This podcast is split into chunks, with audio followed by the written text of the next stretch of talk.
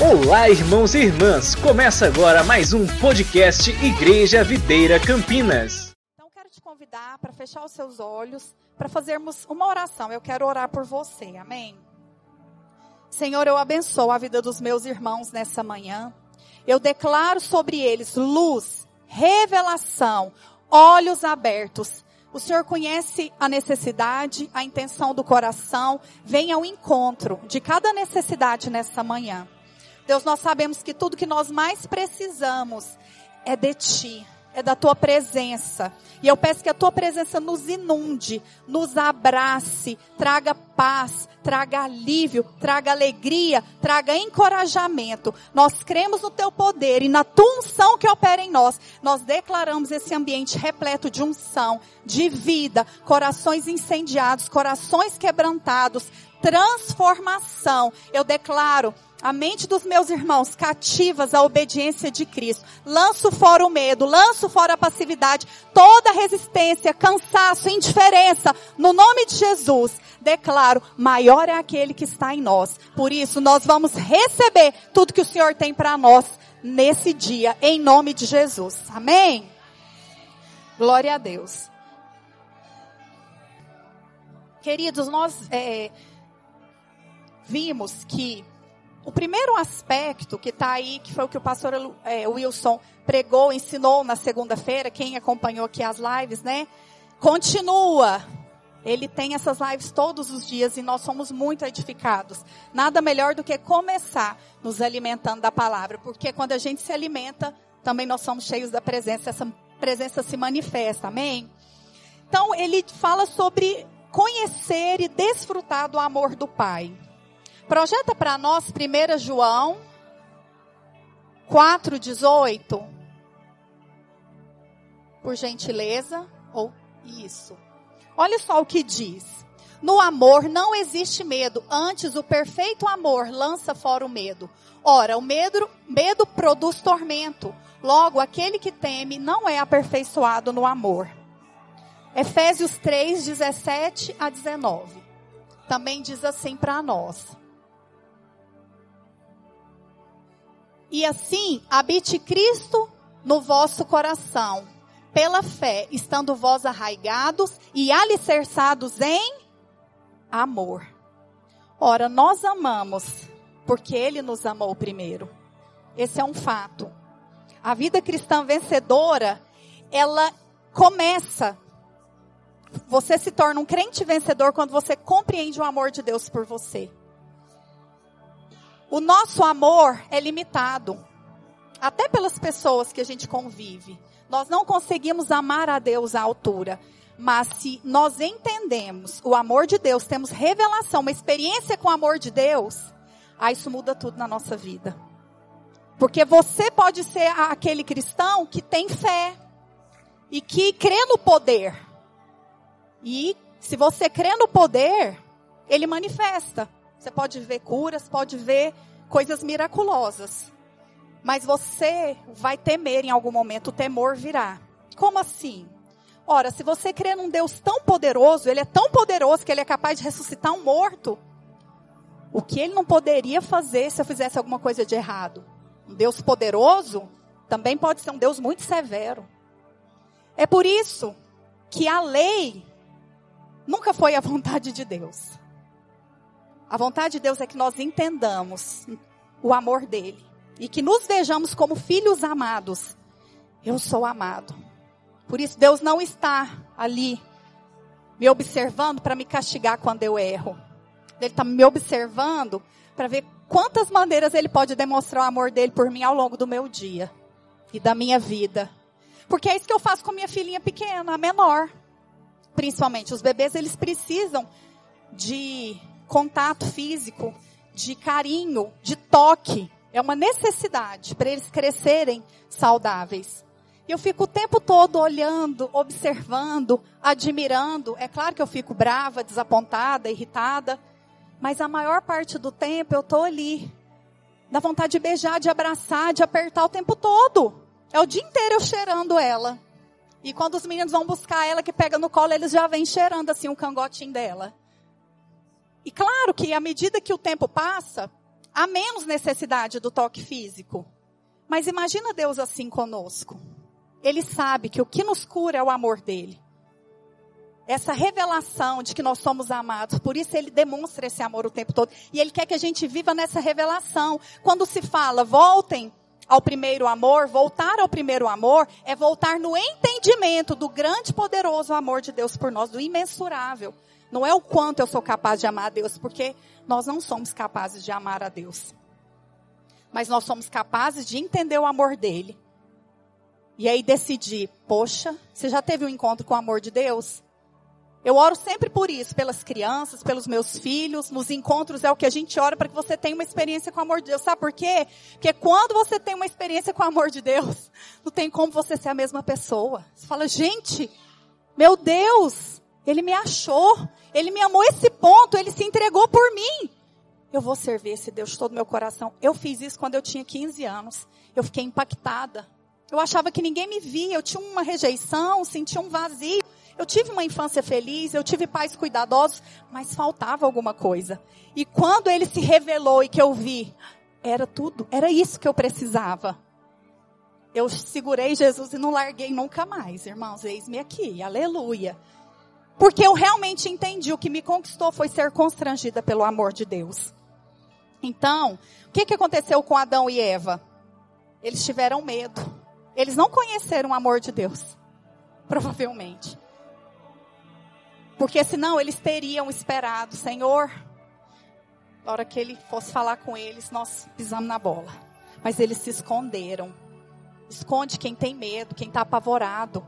Eles viam Deus como severo ainda. Eles não tinham esse pleno entendimento. Porque o medo ele aprisiona, paralisa, traz angústia. E ele impede a presença de manifestar na sua vida. É por isso, meu irmão, que você e eu, nós temos que buscar essa revelação do amor. Amém? Porque sem a presença não há satisfação. E aí você vai buscar satisfação no mundo. Aquela plena satisfação. Você sabe, você teve um encontro com Deus, mas ainda não entendeu o amor dele. Não teve essa plena revelação e você vê Deus como severo, como carrasco. Isso te impede de, de desfrutar da presença, te impede de ser batizado no Espírito Santo, te impede de orar. Gera vergonha, fica com medo de orar pelas pessoas e se algo não acontecer? Uai, nem sempre vai acontecer. Eu já fiz apelos que ninguém quis aceitar Jesus. Amém. Fiz o meu papel, abri a boca. Quem faz a obra é Ele. Mas você não pode deixar o medo te paralisar. Vai mesmo com medo, vence. No amor não existe medo. Antes o perfeito amor vai lançar fora o medo. Eu tenho o perfeito amor dentro de mim. Eu vou viver nessa fé, nessa revelação, até que a minha revelação aumente desse amor e eu me sinta cada vez mais segura. Amém? essa revelação do amor de Deus, ela é fundamental para nós, porque ela atrai a presença. Se você aprende a amar o Senhor como gratidão por tudo que Ele fez, e anda pertinho dele, você vai ter a presença dele manifesta na sua vida. E as pessoas vão reconhecer. É por isso que nós precisamos checar o amor, né? O segundo princípio que ele trabalhou na terça-feira é, lá em Apocalipse 2, não precisa projetar, mas há uma exortação à igreja de, dos Efésios, né, de Éfeso. E a exortação é que eles são brilhantes e excelentes em tudo que eles faziam, mas eles pecavam numa prática, no amor. A gente, eu e você não podemos desgastar os nossos dias, nossa vida só trabalhando para o Senhor falar, ó, oh, você trabalhou tão bem, mas tudo que eu queria era que você vivesse o meu amor. Muito ruim, né? Já pensou? A gente chega no céu, você passou uma vida inteira fazendo bolo de chocolate, preparando um bolo. Aí você chegou lá, Jesus, olha aqui, 18 camadas, pasta americana, coloração diferenciada. Mas você não entendeu? Eu não gosto de chocolate. Eu gosto de amora. Eu queria um bolo de frutas vermelhas. Sabe que isso vai, pode acontecer? Isso vai acontecer com algumas pessoas? Algumas até que creram no poder expulsaram demônios. Ele vai falar: Ei, eu nem te conheço. Porque pela fé, há pessoas perdidas em muitos lugares, mas que recebem bênçãos pela fé, porque a fé agrada. Sem fé é impossível agradar, mas isso não significa que essas pessoas estão agradando o coração de Deus. Então volta essa prática. Que, qual que é a prática? Senhor, me revela quão grande é o seu amor. Me lembra, não me deixe esquecer. Isso vai manter a presença do Senhor. Amém? Qual que é o desafio do casamento? Naturalmente, manter a paixão. Sabe qual que é o nosso problema? E por que que nosso amor vai esfriando, a paixão esfria? Que a gente acha, não, casou, já conquistou tudo, não tem que preocupar mais nada. Não, mas é uma conquista diária. Se você não investe no seu casamento, as coisas vão se perder. Se você não se preocupar em manter a paixão, essa chama acesa, ela vai se esfriar, ela vai apagar. O problema é que a gente casa cheio de paixão, mas sem nenhum plano para manter e cuidar desse amor. A gente tem que ter um plano. A gente está aprendendo isso no curso de casais, amém? Quem está aqui participando. Irmão, vocês não percam mais um concurso desses. Nome de Jesus, hein? Nós vamos ter no semestre que vem de novo. Todos os semestres, né, pastor? Irmãos, de fato, o amor precisa ser acompanhado e cultivado com Deus também. Você precisa cultivar esse amor buscando ao Senhor, orando, participando, tá buscando Ele, pedindo essa revelação, porque sem amor não há satisfação. E aí a nossa tendência é buscar no mundo. Ah, é o casamento que vai me satisfazer. Minha vida com Cristo, tive um encontro com Deus, mas eu ainda não estou plenamente satisfeito. E aí você pode buscar no trabalho, em relacionamentos, em, até em amizades, aquilo que Deus quer dar para você. Então a satisfação, a vida com Deus, ela é regada pelo amor né? Além de qualquer resposta, trabalho, é o amor, porque o amor ele traz a presença. Por que, que, que o amor traz a presença? Você quer estar perto de quem você ama, sim ou não? Você faz questão. Quem te desagrada, você não faz questão. Na hora que acabou a reunião, você fala, ai, nossa, ainda bem, não. Sou muito fã dessa pessoa. Às vezes não teve conexão, né? Mas se você ama, você quer estar junto. Você quer ter comunhão. Então é por isso que a gente tem que se empenhar na prática do amor. O fato é que muitos sabem da, que precisam da presença de Deus. Mas poucos têm cultivado essa presença, buscado essa revelação. Nós não podemos viver essa vida cristã, irmãos, sem investir em amor. Então pensa, você é a noiva de Cristo. O que que uma noiva, o que que um noivo faz? Está apaixonado. O que que agrada a minha noiva? Ah, essa como vou comprar para ela, ver uma roupa. Nossa, essa roupa aqui vai alegrar demais ela. Não é você fica procurando maneiras de agradar. Então cultiva esse relacionamento, esse casamento aí com Jesus. As bodas do Cordeiro vão chegar, gente. Jesus está tá chegando. Ele está voltando. Está sendo tudo preparado. Então não perca nessa paixão, esse amor. Terceiro princípio é desenvolver fome e sede pela presença. João 7,37. Ver se o meu. Estevão, João 7,37. Ah, desculpa. Eu achei que você não tivesse ouvido. Diz assim: No último dia, o grande dia da festa, levantou-se Jesus e exclamou: Se alguém tem sede, venha a mim e beba.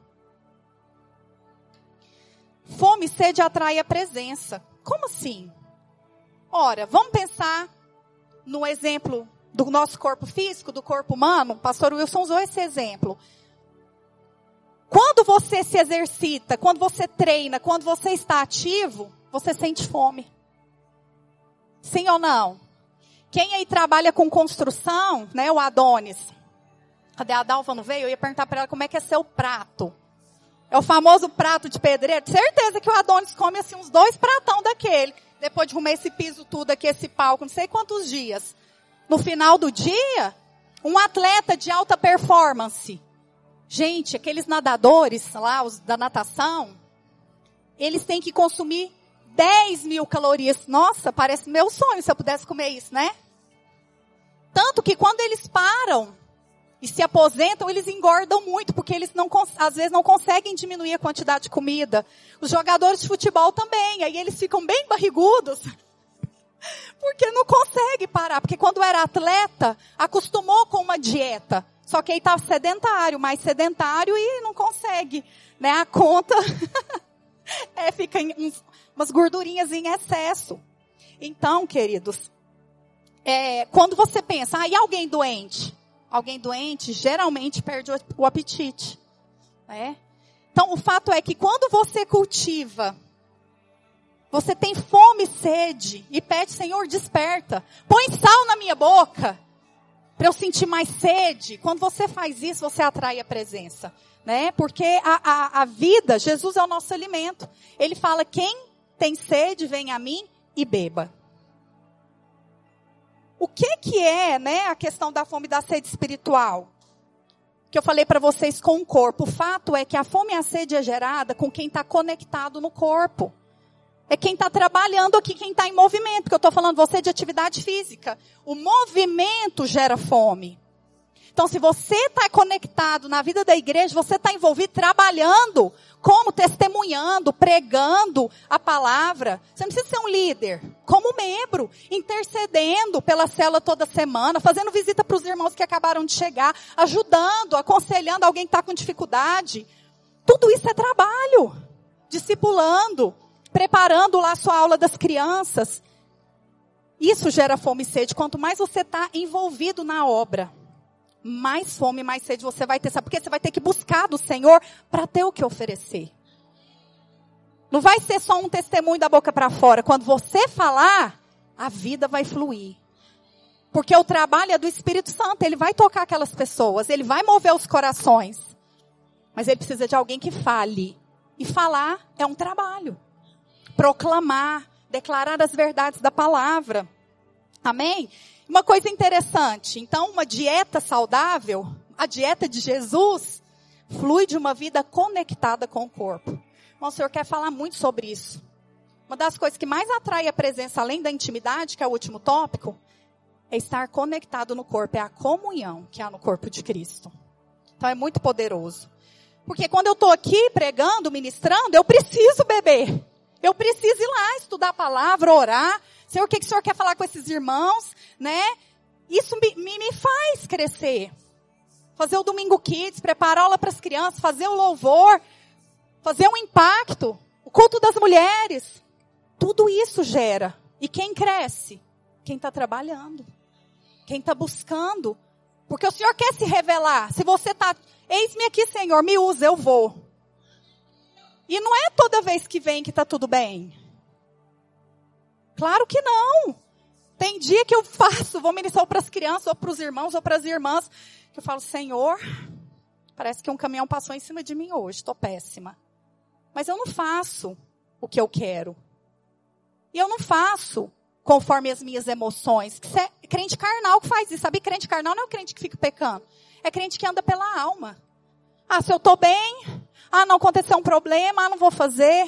Ai, ó, não estou bem, eu vou deixar de fazer as coisas por enquanto, eu preciso de um tempo. Essa é a coisa, a pior coisa que você pode fazer. Porque você desconecta, se isola.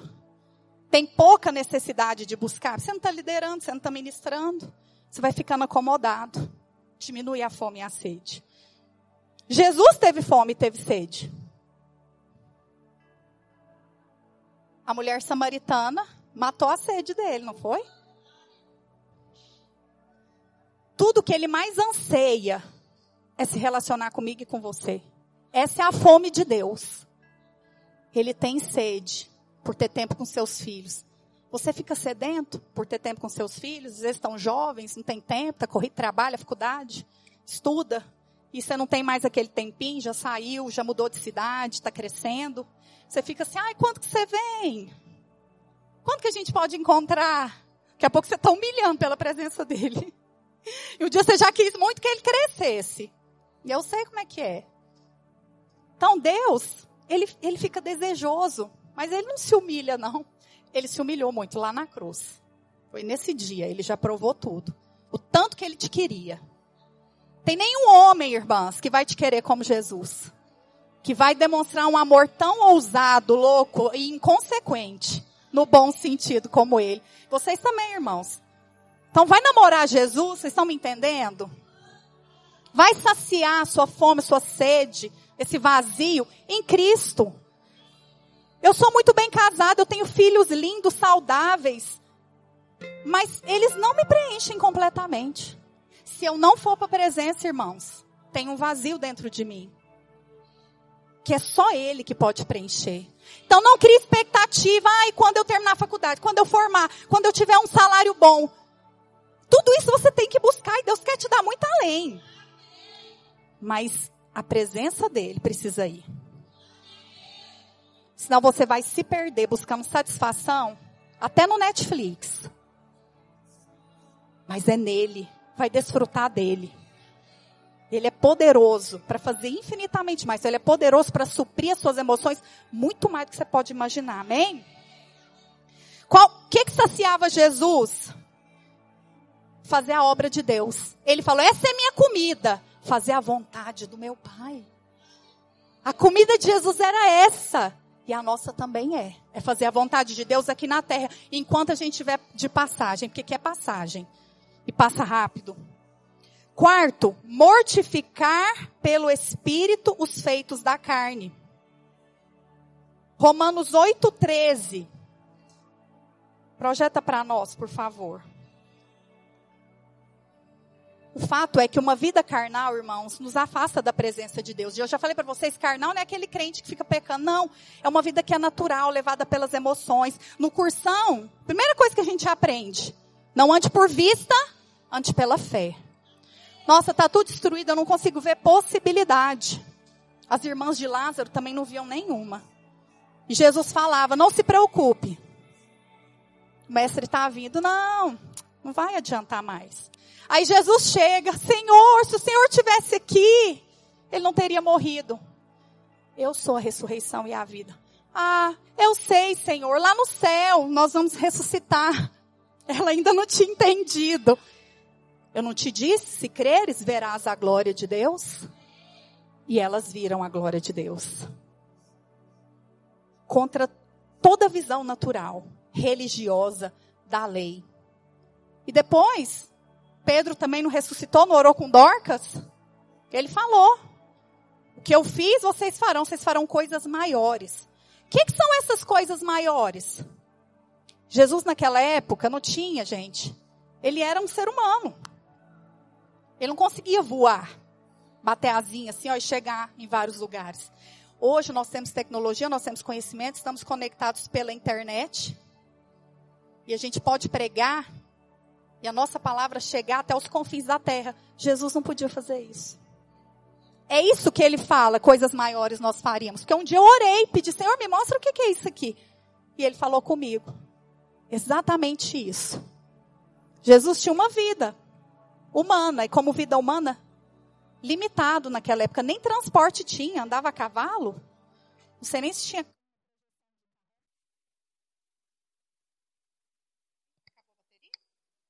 Som, som. Tá bom. Vamos ler. Porque se viverdes segundo a carne, caminhais para a morte. Mas se pelo Espírito mortificardes os feitos do corpo, certamente vivereis. A carne e o Espírito, eles. A carne milita contra o Espírito, eles são inimigos. Então, se nós cultivarmos uma vida nas emoções, ah, vou no, não, hoje não vou no culto, não, nossa, trabalho essa semana, estou com dor de cabeça, estou doente, é legítimo. Mas se você andar pelas emoções no seu trabalho, você vai ser demitido. Se você nunca se dispor para o seu marido porque está passando mal, você vai ser substituída. Há algo em nós, maturidade, decisão, você tem que ser maior. Cristo em você tem que ser maior que as suas limitações. Porque, ó, que Deus é esse? Ele não é maior? Mas, ah, não, eu não, não tô legal, não vou fazer. Ah, estou passando por vários problemas. Vou parar de liderar. E às vezes as pessoas compartilham algumas coisas. Eu falo, meu Deus, ela realmente não faz ideia que eu estou passando coisas piores que a dela. Mas eu, eu, eu não ouso, irmãos, perder, é, porque isso aqui é privilégio. Então, não anda segundo as suas emoções. Não deixa as circunstâncias determinarem o que você vai fazer ou não. Quando você está estafado, aprenda a descansar, não a desistir. Falar, ah, já pensou em desistir? Muitas vezes, no início, mas hoje, sabe que não existe isso, ah, vou desistir. Gente, pelo amor de Deus, eu vou desistir do quê? Eu vou ir para onde? Eu vou fazer o quê? Não, falar que esse trem de ministério que é muito pesado, é muita pressão, muita responsabilidade, muita cobrança.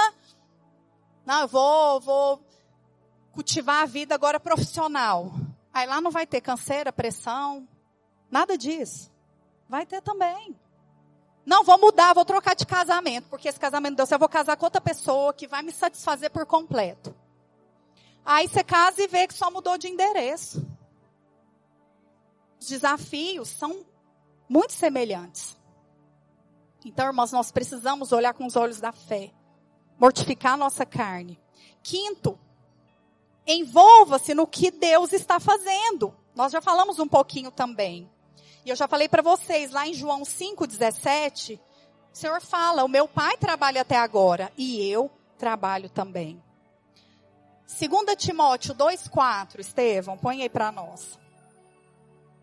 A gente já viu aqui que fazer a obra gera fome e sede, mas nós precisamos nos envolver. Nenhum soldado em serviço se envolve em negócios dessa vida, porque o seu objetivo é satisfazer aquele que o arregimentou. É claro que você tem negócios nessa vida. Você precisa trabalhar para ter o sustento. Mas o seu coração não está ali. Não é com, com o trabalho, com a vida secular que você gasta mais tempo, porque ela passa tão rápido. O pastor Wilson, não sei se vocês leram, a última página do livro, ele conta uma ilustração. Ele fala que tinha um homem no navio e ele pega um punhado de água do mar e enche a covinha aqui da mão. E por mais que ele tem, tentasse, ele segurou o máximo dessa água, imagine assim. Mas ela escorre entre os dedos, ela acaba. Essa é a nossa vida humana. Pode existir a maior tecnologia, a maior satisfação dessa vida, você pode desfrutar de tudo bom e do melhor. Um dia vai passar, você não vai levar nada para lá. Vai ficar aí tudo. E o povo brigando por causa dos restos que você deixou. Ou talvez você deixe muita coisa. Mas não vai. Você pode segurar o máximo. Escorreu, secou, passou. Mas o que é o resto do oceano? Essa aguinha aqui na covinha da sua mão é a sua vida. O resto do oceano é o propósito de Deus, é o reino, é a glória. Não viva investindo tudo nisso aqui que é passageiro, que é um sopro.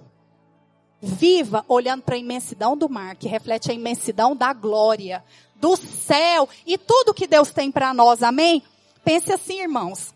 Há uma obra a ser realizada. Nós somos cooperadores com o Senhor. Projeta 1 Coríntios 3, 8 e 9. Ele é o cabeça, mas ele precisa dos braços, das pernas. Ele precisa de nós. Ora, o que planta e o que rega são um, e cada um receberá o seu galardão segundo o seu próprio trabalho há uma recompensa para o nosso trabalho. E a minha e a sua são a mesma. Ué, mas como assim? Se Deus te chamou para ser um líder de célula, faça esse trabalho.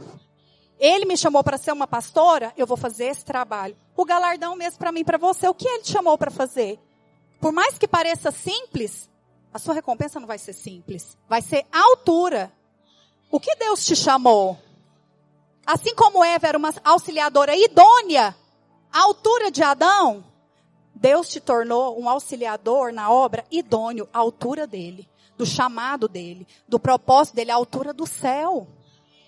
Irmãos, isso aqui é muito além. Há um peso de glória, um peso eterno no que a gente faz, no ser igreja aqui. Essa igreja que você olha, nossa, essas quatro paredes são pequenas, só esse tanto de gente, que é um tanto muito bom, mas perto da imensidão do mundo. Mas com 12 discípulos, Deus transtornou o globo terrestre. Chegou até mim até você por causa de 12. Ele só precisa de gente decidida, envolvida com o projeto de Deus nessa terra. Amém? E é claro, irmãos, pela graça, eu já falei para vocês, nossa missão é testemunhar. A transformação é o Espírito Santo, mas nós precisamos abrir a boca. Abrir a boca. Pregar, falar sem temer, sem timidez, sermos ousados, ensinar as crianças, porque o diabo, não tá, não é suave. Ele pega pesado. E a gente quer suavizar demais o evangelho. Fale a verdade. Que ela tem poder. A palavra de Deus é poderosa. Ela é uma semente, ela é lançada, ela dá fruto. Deus se encarrega de regar e de preparar a terra. A gente só precisa lançar o semeador. Nós somos esse canal. E é isso que a gente tem que continuar fazendo. Sexto, conectar-se. Efésios 4, 15 e 16. Mas, segundo a verdade em amor, cresçamos em tudo naquele que é o cabeça, Cristo de quem todo o corpo bem ajustado, consolidado pelo auxílio de toda junta, segundo a justa cooperação de cada parte, efetua o seu próprio aumento para a edificação de si mesmos, de si mesmo em amor. É muito profundo isso que o Senhor fala, mas aqui, de uma maneira muito simples, pensa no funcionamento do organismo. Tem que estar todo mundo trabalhando, o coração tem que estar bombeando sangue. Os rins têm que estar funcionando o fígado. Se algum entrar em falência, o corpo vai colapsar. As juntas têm que permitir o movimento. Não é isso. Então, esteja conectado. Deus, ele é triuno. Deus Pai, Deus Filho, Deus Espírito Santo. Ele trabalha em conjunto. Quando ele foi criar todas as coisas, ele usou a terceira pessoa. Façamos o homem. Não é assim? Ele estava reunido. Deus trabalha, ele é um, mas três. Ele trabalha em unidade. O princípio do corporativismo está no coração de Deus. Você é a igreja sozinho, sim. Mas a obra de Deus você não faz sozinho. A noiva, somos todos juntos. Conectar. Pessoas que chegam na vida da igreja e demoram a se conectar. Mas às vezes você vê alguns irmãos que se chegam e aí você fala: Meu Deus, quanto tempo mesmo que você está aqui? Três meses. Nossa, parece que tem três anos. Já viu que tem pessoas que fazem essa conexão com você? Eu tive um amigo, ele era muito meu amigo mesmo, já um senhor, era o Eduardo, marido da Maura. Eu participei da vida dele no fim. Eu conheci ele em 2014, ele faleceu em 2018. Mas nós criamos uma conexão tão forte que os filhos dele no velório falaram para mim. Falaram, Nossa, você, que bom que você participou. Tudo bem, foi no final da vida do meu pai, uma das filhas falou. Eu falei, mas foi tão intenso como se fosse 10 anos ou uma vida inteira. Essa conexão, isso só é possível por causa do Espírito de Cristo em nós. Ah, a gente está quanto tempo aqui em Campinas? Ah, a gente mudou em janeiro. Parece que a gente já está aqui há mais tempo. A gente conectou. Conectou a cidade, conectou as pessoas. Só depende de você, se conecta. Sabe? Não fica, ah, eu vou esperar, eu tenho que amadurecer mais um pouco. Não. O que, que a igreja está fazendo? Qual que é a direção? Faz o cursão, vai para a célula, vem para o culto, se envolva, faz parte. Se, é, é, seja insistente. Eu quero, eu posso. Não, irmão, você ainda não pode é, é, servir como líder no encontro. Não, eu lavo o banheiro, então vem. Eu fico na recepção, então vem. Entende que essa disposição faz toda a diferença. Ah, então Deus deseja viver como corpo, Ele nos criou como um corpo. Essa é a proposta de Deus. Então a gente tem que estar, tá, viver como corpo é mais que estar presente no culto e na célula. É estar conectado com a família, de corpo, alma e espírito. Se você falar, eu estou em casa intercedendo, vai fazer muita diferença? Vai. Mas vir interceder aqui com a gente vai fazer toda a diferença. Às vezes a Isabelle pequenininha e eu ganhei ela no meio de uma pandemia e, e fiquei assim, sem rede de apoio. Minha rede de apoio era a Maura. E às vezes eu recebi algumas mensagens. Pastor, eu estou orando por você de pessoas que moravam a um quilômetro, um quilômetro e meio. Eu falava, não ore por mim, ore comigo. Estou no puerpério, no meio de uma pandemia, eu estou precisando de oração. Né? Não é assim, ah, vou fazer isso por você. Não, faz comigo. Nossa, eu vou orar para Deus providenciar uma ajuda. Não ajuda. Faça. Né? Eu falo, gente do céu. Tá, eu estou precisando A pessoa está lá com problema de coluna, está na cama estirada. Eu vou orar por você. Norma, vem aqui. Pelo amor de Deus, passa uma vassoura na minha casa, senão eu vou ficar louca. Porque eu não consegui sair da cama. Estou te dando um exemplo assim de coisas práticas, porque é isso que é a vida da igreja. Isso é amor. Esteja, você tem que estar, tá, você tem que estar tá presente aqui, é o mínimo, ir na cela, vir no culto. Mas se faça essa conexão, se disponha, participe, deseje. Né? Isso vai trazer a presença. Qual que é a vida? Qual que é a vantagem de viver essa vida do corpo? Essa é a vida que Deus vive. Nós entendemos o propósito. No corpo nós somos alimentados e fortalecidos. Somos encorajados quando a gente está em dificuldades. Tem alguém que pode te ouvir, pode orar com você, vai te fortalecer, vai te ajudar. Nós somos também inspirados a ter alvos, conquistas, vitórias, porque o, o cabeça é Cristo e ele nos inspira a conquista. Só há crescimento no corpo, meu irmão. O corpo de Cristo é uma usina de crescimento. Se você está em estafa, você vai deixar de trabalhar. Você, às vezes você deixa, você diminui a carga, mas você não pode deixar de trabalhar. Mas a primeira coisa que a gente faz é desistir das atividades da igreja. Não faça isso. Essa é a sua usina de crescimento, é a vitamina do céu, para você crescer forte e saudável na sua fé. É aqui que você tem que estar. Tá. É aqui que você tem que se envolver, você tem que desgastar, é aqui. Eu, irmãos, tem muita coisa para fazer. Vem ajudar a Dani a limpar a igreja, que a maioria das vezes ela limpa sozinha, se você não sabe fazer muita coisa. Me ajuda a decorar os kits que a gente vem toda semana. Me ajuda a ficar lá, receber as crianças. Ora, venha um dia servir aqui uma tarde. Conversa, aconselha, abençoa os irmãos da cela, vê quem chegou agora, marca uma visita. Vê quem precisa de ajuda, se ofereça para fazer o lanche. Há tantas coisas para serem feitas. Se conecte. Né? Não fique em casa, não saia da passividade. Sabe por quê? Não fique na passividade. Isso vai trazer a presença. Ela vai manifestar a poder e a unção quando a gente trabalha sem parar.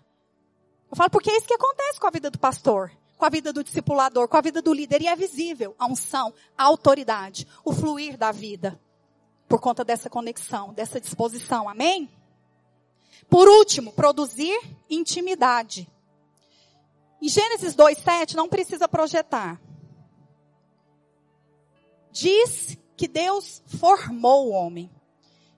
E usar esse verbo, né, formar, isso nos dá a entender que o homem ele foi modelado, planejado por Deus.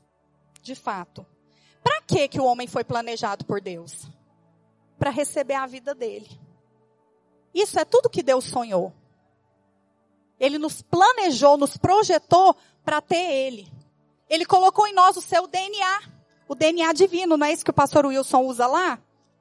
Deus injetou sua vida em nós. E é por isso que a gente tem fome e sede dele.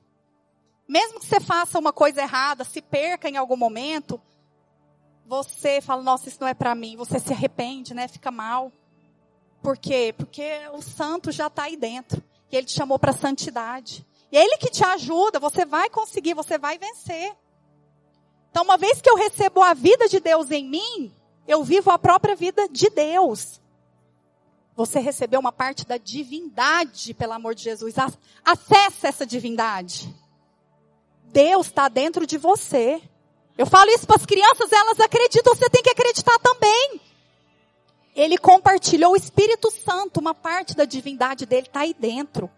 Mas você vai acessar se você o buscar intimamente. Se você se relacionar com ele.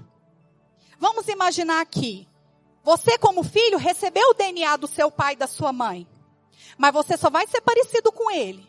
Só vai ter o caráter dele se você viver uma vida com ele. Se você for adotado por outra pessoa, você vai ter o DNA do seu pai biológico, mas você vai se parecer com quem?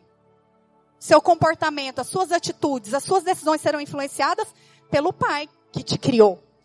Não tem o ditado? Pai é quem cria. E é isso mesmo. Você recebeu o DNA de Deus. Ele está aí. Você se tornou filho dele. A salvação está garantida. Mas você vai se parecer com ele. Se tornar como ele. Se você conviver com ele. E isso é diário. Não dá para fazer isso aqui em grupo. Nem no seu trabalho. Intimidade. Volto novamente para a vida do casal. Como que o casal tem intimidade? Dá para ter intimidade na rua, em qualquer lugar? Perto dos filhos? Não. A intimidade é para o quarto, é a sós, no lugar secreto e com Deus também. Nós precisamos investir. Porque você não tem conversas íntimas em público. A intimidade é para algo secreto. Ai, mas não, não dá tempo, eu não tenho tempo. Eu sei, tem muitas coisas. A gente tem tempo, às vezes a gente tem coisa para fazer. Não, eu preciso ter tempo de qualidade com os meus filhos, com a minha esposa. Eu preciso trabalhar mais para pagar as contas, dobrei aqui minha carga horária. Eu sei que tem questões filhos pequenos, casa, muito trabalho, mas você precisa priorizar. Eu e você precisamos priorizar. Esse tempo a sós, de intimidade, não dá para ter dentro do carro. Você está ouvindo lá no carro a live, está recebendo a vida de Deus. Mas a intimidade, você vai ter que parar longe de tudo, qualquer burburinho. Longe do celular, inclusive, que atrapalha. E vai ter ali, nem que seja 20 minutos diários. Mas você precisa desfrutar da presença para você já tem o DNA, mas Deus quer te convidar a desfrutar de uma vida plena. Desfrute. Olha só, naquele tantinho de mar aqui, há uma imensidão. Eu quero viver nessa terra, não só aqui, vendo essa água escorrer o tempo passando. Eu posso mergulhar nesse oceano. Eu já posso desfrutar. Eu posso ter visão do céu. Se eu não for lá, ele vai descer quando eu orar. Isso transforma. Isso atrai a presença, mantém essa chama acesa. Então, irmãos, o que nós precisamos é buscar intimidade com Deus. É a intimidade no secreto, é o tempo a sós. A intimidade gera presença, e quanto mais presença, mais intimidade. É um ciclo virtuoso, como disse nosso pastor. Esse é o único ciclo virtuoso que a gente tem que ter na nossa vida. Amém? Os discípulos, eles tiveram intimidade por três anos e meio com Jesus. E quando eles foram questionados pelo sinédrio judaico, olha o que eles disseram. Abre para mim Atos 4:16. Não, 4:13, desculpa. Atos 4:13. Ao verem a intrepidez de Pedro e João, sabendo que eram homens iletrados e incultos, admiraram-se e reconheceram que, que eles que haviam eles estado com Jesus. Vamos ler de novo? Haviam. Não, de novo, irmãos. Haviam eles. Aí eles estiveram com Jesus. Esses homens têm Jesus, eles estiveram com Jesus. É isso que as pessoas têm que ver em nós. Eles se relacionaram durante três anos e meio, todos os dias. É todos os dias. Não abra mão. Põe, não sei o que falar. Põe um louvor. Vai adorar. Seja cheio do Espírito. Ninguém é cheio do Espírito parado ou calado. Você tem que falar. Falar que quer, que deseja, ora em línguas, louva, adora, declara grandeza, glorifica Ele. É assim que você é cheio. Cheio do Espírito, cheio de vida. E isso vai gerar ainda mais fome e sede. É uma coisa louca, viciante. Mas é um, esse é um vício correto. Sem Jesus não dá para viver. E é isso que tem que ser para mim para você. Sem Ele, nós não podemos viver. Aqueles discípulos carregaram a presença de Jesus. Eu e você somos convidados a carregar essa presença. Meu irmão, não viva menos do que você foi criado para viver e ser. Esse é o recado do Senhor. Ele não quer que eu e você vivamos menos do que a gente foi criado e projetado para ser e para viver. Há muito Há muito desfrute. A medida dele é transbordante. Ele é uma fonte inesgotável. Amém? Cadê eu vi o Gabriel aqui? Depois não vi mais. Ah. Pega a fiotinha aí, Dani, por favor. Essa última canção que a gente cantou no louvor. Posso mais uns cinco minutos, pastor?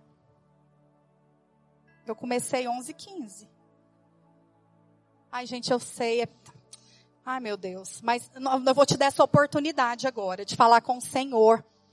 Ah, você não vai pedir nada, nem para você. Eu sei que você tem necessidades, eu também tenho coisas que eu preciso pedir. Eu estava me segurando aqui no louvor. Não, eu não vou pedir nada, mas eu, ai Jesus, eu tenho que pedir que o Senhor fala com os irmãos, que o Senhor me usa. Mas eu, eu me controlei. Não, eu só quero a tua presença, é o que eu preciso. Me abraça com teu amor, porque aí eles vão receber. Me enche com a tua vida. Então, essa é a nossa chance. Eu sei que nós já estamos com o tempo né, avançado, nós temos a ceia, mas eu quero te dar cinco minutinhos. Vamos ficar de pé. Não conversa agora. Eu sei que as crianças estão aqui.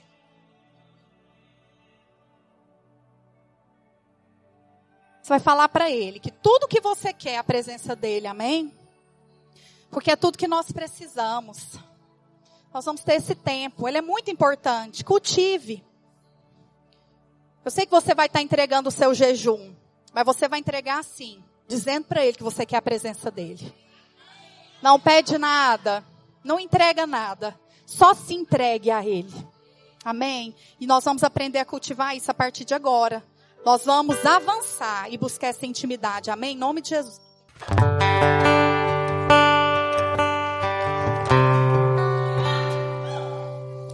Estou te esperando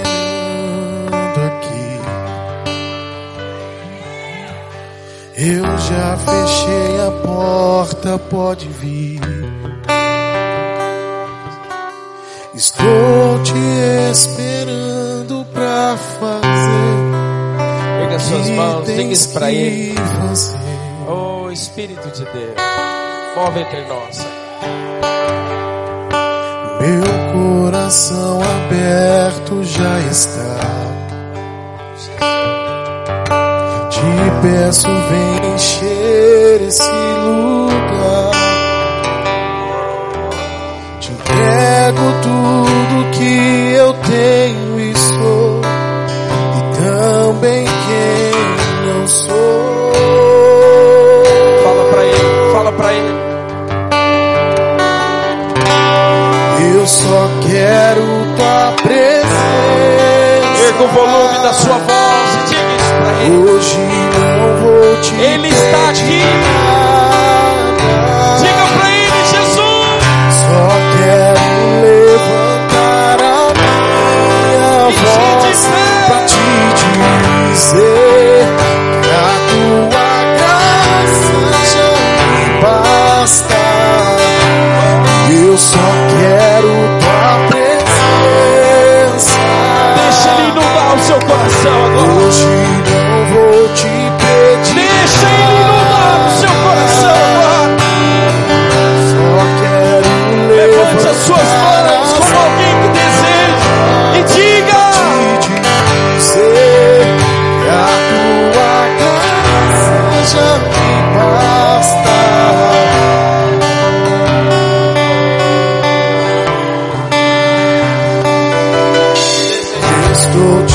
esperando aqui. Eu já fechei a porta, pode vir. Estou te esperando pra fazer o que tens que fazer.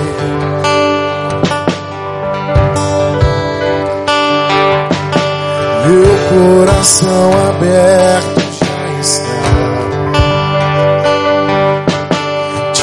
peço, vem encher esse lugar. Te entrego tudo que eu tenho e sou, e também quem não sou. Diga para Ele, diga para Ele. Eu só quero tua presença. Aumente o volume da sua voz e diga para Ele. Hoje não vou te pedir nada. Se você tem fome, chama para Ele. Levantar a minha voz pra te dizer que a